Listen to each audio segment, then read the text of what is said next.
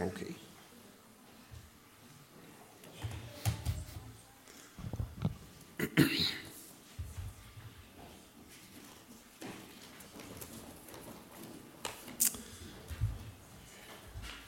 Wir machen weiter heute mit Epheser, dem Epheserbrief. Und zwar Kapitel 4, die Verse 1 bis 16. Und heute habe ich, nicht dass ihr mich nachher steinigt, äh, den Text werden wir vorgelesen bekommen aus der Volksbibel.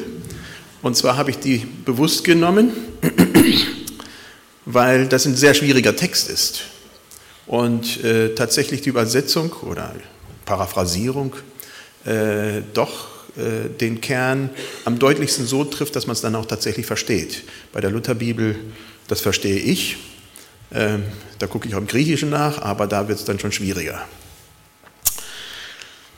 An einem runden Tisch saßen Leute, viele Leute, und in der Mitte war eine schöne Suppe, alle hatten Hunger. Es war komisch. Es war komisch, weil die Leute, die da drum saßen, abgemagert waren, hungrig waren, die sahen schlecht aus. Also wirklich war keine schöne Sache. Und da war noch eine Sache komisch. Alle hatten einen langen, langen Löffel. Und sie kamen einfach nicht mit dem Löffel von der Suppe in den Mund. Das klappte einfach gar nicht. Das war die Hölle. Ein Zimmer weiter guckt man eigentlich gleiche Situation. Aber die Leute, die da rumsaßen um den Tisch, die waren wohlgenährt, denen ging es gut, die sahen gesund aus, die waren kräftig. Das war toll. Interessanterweise, Suppe war auch da auf dem Tisch. Interessanterweise, jeder hatte auch einen langen Löffel. Aber anstatt jeder versuch, äh, äh, anstatt dass jeder versuchte, mit dem langen Löffel das zu tun, was unmöglich war, nämlich sich selber zu füttern, hatte jeder begonnen, den anderen zu füttern.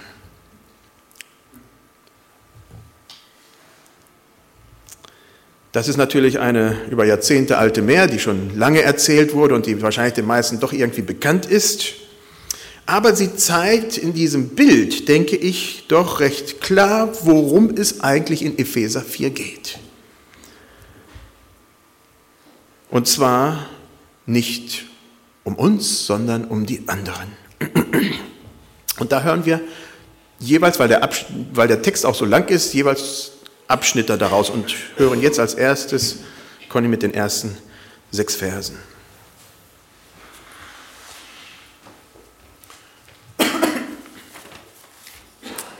Eine Sache ist mir noch super wichtig. Lebt euer Leben so, wie es sich für jemanden gehört, der von Gott extra ausgesucht wurde. Das sage ich jetzt als jemand, der für Jesus im Knast sitzt. Geht liebevoll mit den anderen um und gebt niemand so mal eben auf. Helft den anderen, ohne was dafür zurück, ohne was dafür zurückbekommen zu wollen. Die Kraft, die von Gott kommt, hat euch zusammengeschweißt. Achtet darauf, dass das so bleibt, indem ihr untereinander Frieden haltet. Gott möchte, dass wir alle zusammenhalten, so als ob wir nur ein, einziger Mensch wären. Und in diesem Menschen wirkt eine einzige Kraft, nämlich sein Geist, genau wie wir zusammen auch nur eine einzige Hoffnung haben. Es geht nur um einen Meister, einen Glauben, eine Taufe, um den einen Vater, der alles im Blick hat, der in allem lebt und der in jedem von uns ist.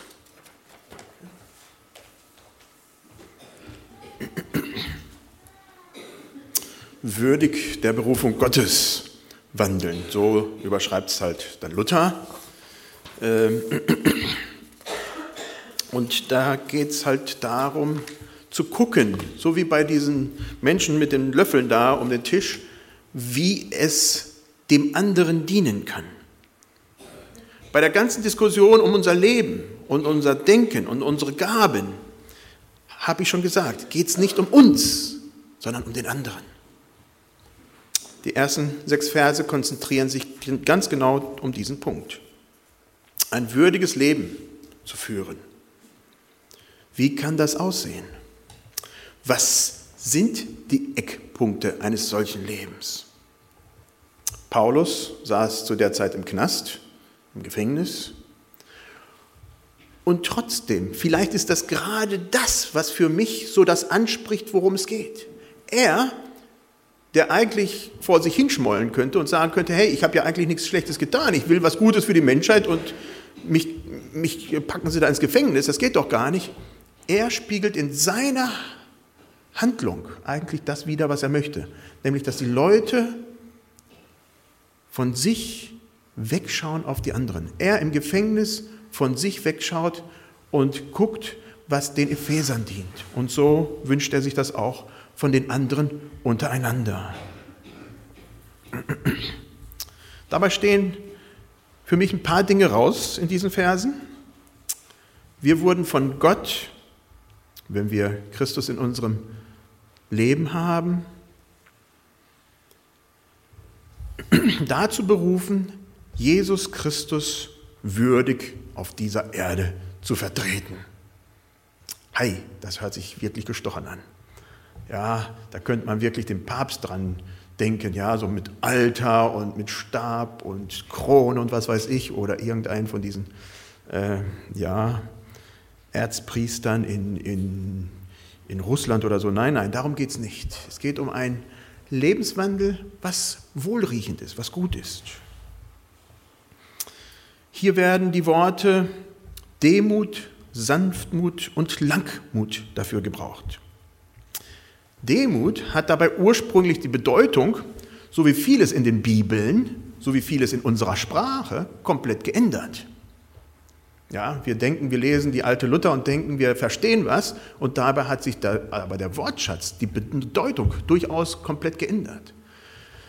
Luther hat dieses Wort Demut benutzt und geprägt durch seine Übersetzung oder durch das Deutsch, das er da eingebracht hat, um zu sagen, dass es darum geht, einem anderen zu dienen, eine dienende Haltung einzunehmen, dienstwillig zu sein. Wir verstehen nicht gerade unter Demut heute dienstwillig, sondern eher so eine Unter- und Überordnung, dass jemand über mich steht und ich da mich demütig drunter beuge oder so. Darum geht es nicht, sondern dienstwillig zu sein.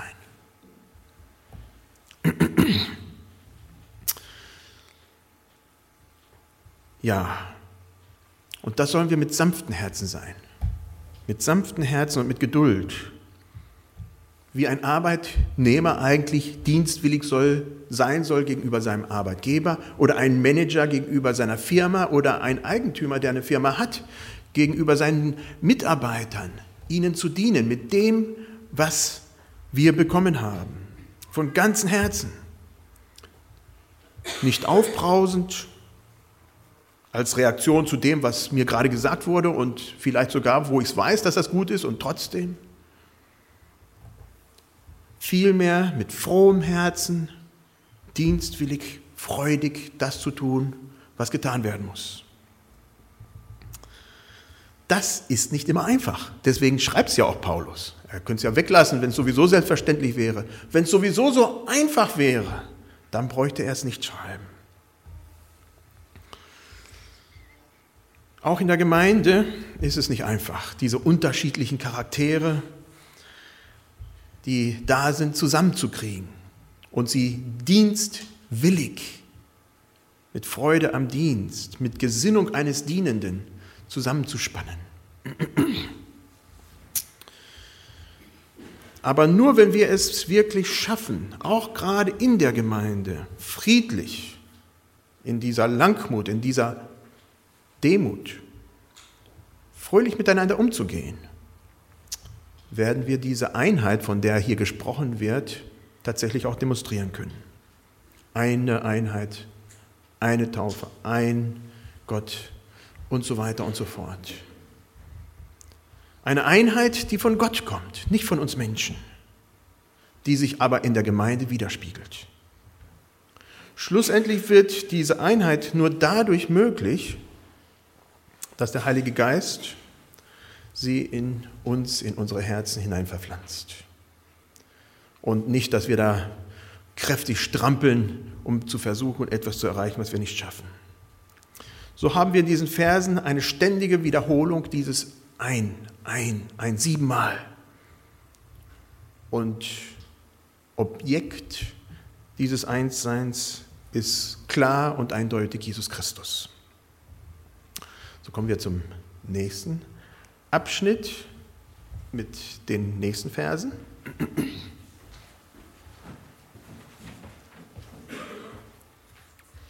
Jeder von uns wurde von Jesus mit einem neuen Leben beschenkt.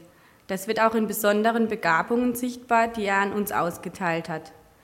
Darum steht übrigens auch in den alten Schriften, ich zitiere, er ist in den Himmel zurückgekommen, er hatte ein paar Gefangene dabei, die sich gegen Gott gestellt hatten, und den Menschen hat er Geschenke gemacht. Wenn da steht, er ist in den Himmel zurückgekommen, muss das ja bedeuten, dass er vorher hier bei uns auf der Erde war.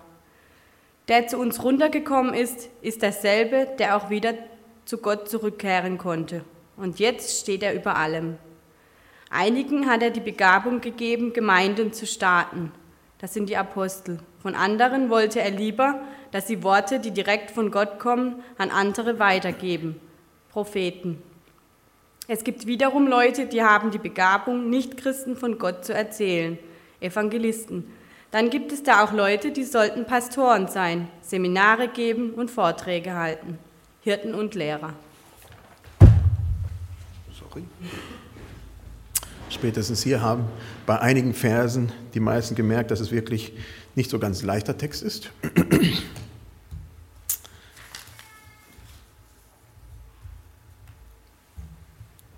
Ab Vers 7 geht es dann um die spezifischen Gaben, die wir als Christen zu unserem Dienst bekommen haben.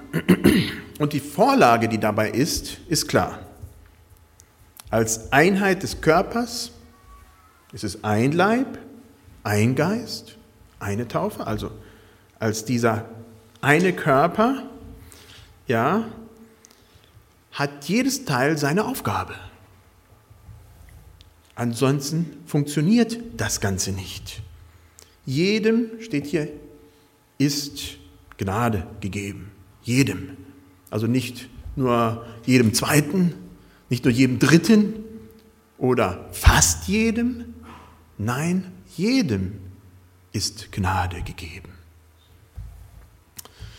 Und diese Gnaden sind da zum Aufbau des Ganzen. Sie sind nicht zur Eigenverwirklichung, sondern zum Aufbau des Ganzen. Jetzt könnt ihr mal überlegen, wo ihr hauptsächlich eure Zeit, eure Gaben investiert. Wenn man das so runterbricht auf einen normalen, Arbeits-, auf einen normalen Arbeitsalltag, im normalen Arbeitsleben, da weiß man, dass man schier fast alles für die anderen im Arbeitsleben benutzt und das doch eigentlich relativ für einen benutzt wird, sei es durch Entgelt oder sonstiges. Aber darüber wegzuschauen und zu sagen, nein, das genügt nicht, sondern auch am Arbeitsplatz, auch da, wo ich bin, egal wo. Es ist nicht nur einfach genug, dass ich das tue, Job nach Vorschrift, Dienst nach Vorschrift, sondern dass ich es tue, weil ich da von Gott hingestellt wurde.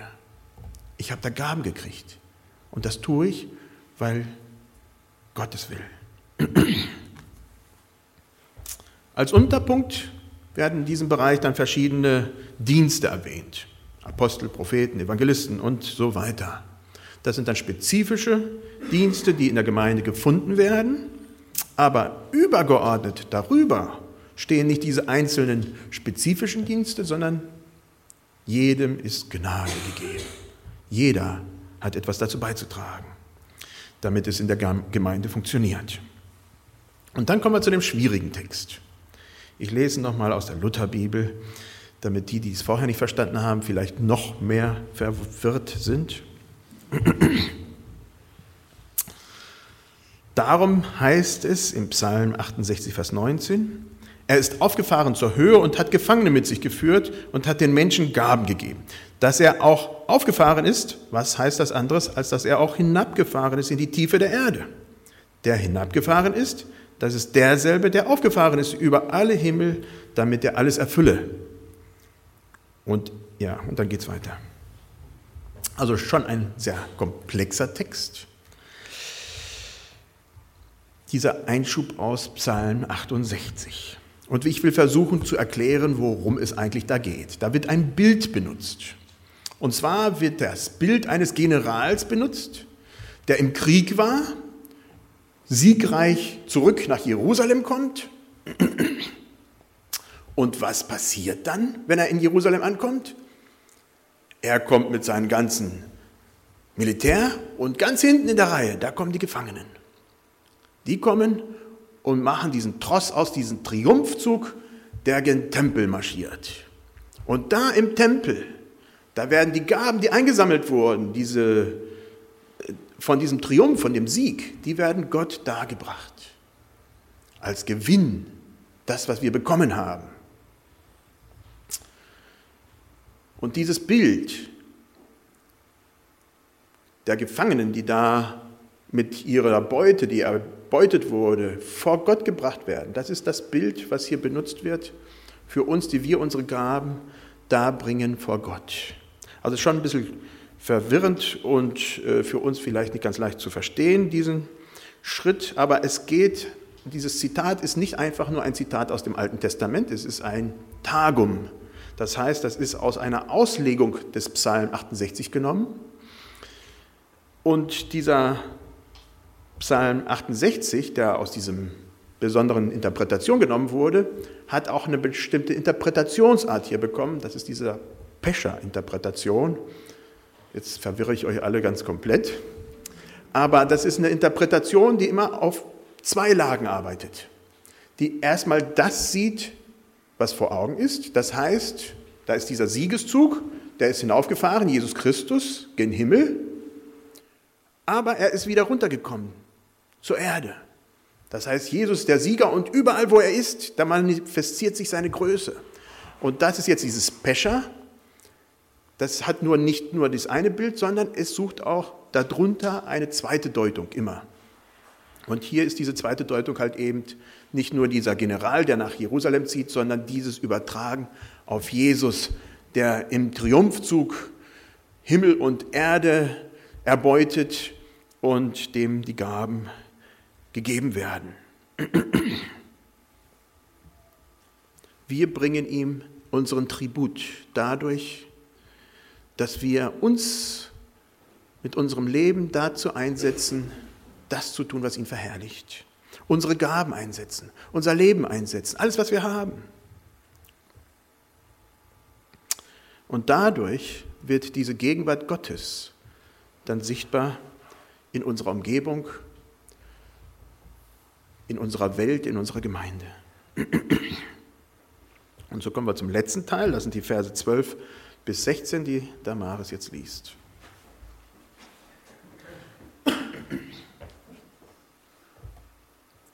Sie alle sollen die Christen für ihre Aufgabe fit machen, damit die Gemeinschaft der Leute, die mit Jesus leben, auch stark wird.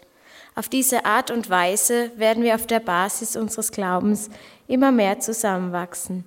Wir werden so auch Jesus immer besser verstehen. Unser Ziel sollte sein, starke, kompetente Christen zu werden, die in seiner Gemeinschaft leben damit wir so voll und ganz mit ihm durchstarten können und Christus in uns und der ganzen Gemeinde Gestalt gewinnt. Dann sind wir auch keine Babychristen mehr, die sich ständig von irgendwelchen Leuten bequatschen lassen oder durch geschickte Täuschungsmanöver, die sich ein paar linke Menschen ausgedacht haben, reingelegt werden können. Lasst uns am besten immer bei der Wahrheit bleiben und uns durch die Liebe immer mehr an Jesus orientieren. Er ist ja schließlich der Kopf von unserer Gemeinschaft. Durch ihn wird auch alles zusammengehalten. Jeder Teil erfüllt seine besondere Aufgabe, damit der ganze Körper überhaupt funktioniert. So bleibt er gesund und stärkt sich auch selbst, weil er von Liebe zusammengehalten wird.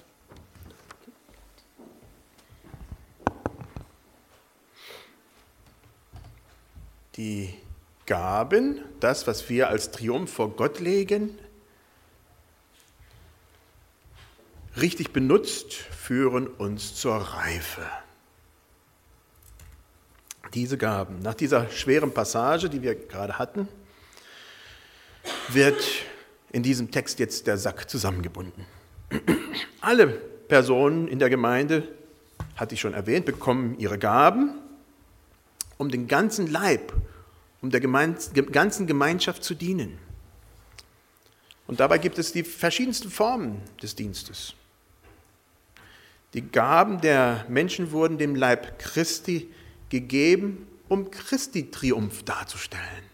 Nicht unseren Triumph, weil wir so tolle Hechte sind, nicht weil wir, ach, so gut und als alleiniger Alleinunterhalter alles gut schmeißen können, sondern weil es zusammen etwas Schönes darstellt. Das geschieht nicht automatisch.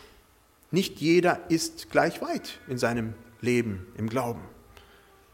Aber wir werden gehalten, zusammen zu wachsen, gemeinsam nach vorne zu schauen und zu wachsen, damit wir vollkommen werden, damit wir erwachsen werden. Kind zu bleiben ist für eine lange, lang, für eine Zeit, für eine Zeit lang gut, ja. Das braucht einige Jahre, bis so ein Kind dann aufwächst. Aber wenn es denn nicht erwachsen wird, dann ist irgendwas nicht normal. Das gibt es ja auch immer wieder, aus welchen Gründen auch immer. Und das ist dann nicht so schön. Ein Kind kann sich dann nicht schützen. Es ist abhängig vom Schutz anderer. Ein Kind lebt dann in der Abhängigkeit anderer, durch welche Behinderungen auch immer. Geistlich gesehen ist das das Gleiche. Wir wollen wachsen zum, Luther sagt, zum richtigen reifen Mannesalter. Ja gut, also es sind auch Frauen gemeint. Ja, alle sollen wir wachsen, damit wir stark und kräftig werden. Dass wir als Gemeinde Selbstständigkeit erlangen. Nicht Unabhängigkeit, das ist was anderes. Wir müssen immer in der Abhängigkeit zu Jesus Christus leben. Aber selbstständig, das heißt, dass wir uns nicht von jeglicher falschen Lehre beeinflussen lassen, die irgendwo dann äh, gesagt wird. Dann hören wir etwas, wird uns ins Ohr gesetzt und sagen wir, boah, ja, das ist es, das machen wir. Nein, das tun wir nicht. Sondern wir sind reif, wir werden erwachsen und können unterscheiden, was gut ist und was nicht. Und das Ganze soll in Wahrheit und Liebe geschehen. Ohne Liebe ist unser Glaube kalt und unattraktiv. Ohne Wahrheit ist unser Glaube beliebig. Also mit Wahrheit und Liebe. Dann wachsen wir so, dass der Körper tatsächlich zum Kopf passt. Der Kopf, das ist Jesus Christus, und der Körper passt dann auch dazu. Hier haben wir ein Baby und da haben wir das Typische, dass der Kopf einfach in der Proportion zum Körper halt eben doch überdimensional ist. Und so soll es halt eben in der Gemeinde nicht sein, dass der Kopf, Jesus Christus, halt eben einfach ganz groß oben drauf gesetzt ist und dass der Körper da ganz mager und klein und noch nicht so gereift darunter irgendwo ist. Nein, sondern schön proportioniert, wie sich's gehört bei einem normalen, erwachsenen Menschen.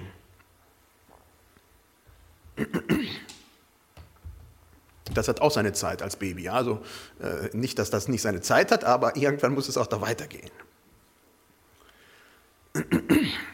Das Ganze geschieht zum Aufbau seiner Gemeinde. Es geht um, ich erwähne es nochmal, um Wachstum des Ganzen. Genau dafür werden von Gott diese Gaben verteilt. Die eine kann gut Klavier spielen oder der eine heute Morgen, Eric, ja, äh, wenn ich mich da hinsetzen würde, dann wären schnell bald alle weg. Dafür haben wir Leute, die das können. Der andere kann gut kochen oder die andere. Ja, und dann ist es eine Freude, dahin zu gehen und zu essen. Andere, die können, äh, haben Freude daran, den anderen in praktischen Belangen zu dienen, indem sie dahin gehen und helfen. Und so haben andere die Gabe, wirklich gut mit Kindern umzugehen. Jeder hat so seinen Bereich, seine Aufgabe. Und es geht, möchte ich hier am Ende auch betonen, nicht nur um die Gemeinde vor Ort. Die Dimension, die hier erwähnt wird, ist das Reich Gottes. Und das ist größer, viel, viel größer als nur die Gemeinde vor Ort. Es ist auch größer als alle Christen zusammengenommen von der ganzen Erde. Das Reich Gottes ist das, wo Gott drüber regiert und wo er seinen Stempel drauf tut. Und deswegen sind wir, ob wir nun hier in der Gemeinde am Sonntag sind oder am Montag auf der Arbeitsstelle oder früh irgendwo beim Bäcker, überall da Zeugen dessen, wo wir auch unsere Gaben mit einfließen lassen können und Menschen, ja, dieses Reich Gottes zeigen können. Wie viel kann man denn in diese Arbeit Gottes hinein investieren? Das wird hier auch beantwortet. Jedem nach dem Maß seiner Kraft. Das ist individuell sehr unterschiedlich. Interessant für mich ist es auch, dass die Wahrnehmung von dem, was ich kann, sehr unterschiedlich ist. Manche denken, sie können gar nichts. Oh, ich bleibe lieber zu Hause, ja, ich könnte ja was kaputt machen. Äh, oder andere sind eher arbeitsscheu. Aber hier steht jedem nach dem Maß, dem er ihm gegeben wurde. Nach seiner Kraft. Und da auch ist es unterschiedlich. Nicht jeder ist gleich belastbar. Aber trotzdem hat jeder etwas dazu zu geben. Und so viel sollen wir dann auch investieren in unserem Leben, in unserem täglichen Leben. Jeder ist Zeugnis. Darum geht es nicht. Sondern auch von dem, was wir haben, nicht nur zu erzählen, sondern auch den anderen Menschen ja zum Gute zugeben zu lassen, ihnen damit zu bereichern, die anderen Menschen. Positiv sich investieren im Leben anderer, so dass Gottes Reich sichtbar wird. Schließe mit einem Zitat, das ich umwandle, von Karl Marx und Friedrich Engels am Ende ihres Manifests. Da steht, Proletarier aller Länder, vereinigt euch. Und das ändere ich für uns insofern ab in diesem Text, dass da steht dann, Christen aller Länder, werdet euch einig. Ja? Lasst das Reich Gottes in eurer Mitte sichtbar werden. Dann kommen wir auch zu dem Schluss, wo es vorne angefangen hat mit den langen Löffeln. Dann sind wir nicht mager und unterernährt, alle an einem vollen Tisch, sondern jeder ernährt den anderen, dass es zur vollen Reife wird und wir gut, kräftig aussehen. Das ist meine Hoffnung für mich, für uns, dass wir das wirklich erleben und ja, damit auch unser, unsere Welt bereichern, in die uns unser Herr hineingestellt hat. Amen. Soweit möglich wollen wir aufstehen zum Gebet.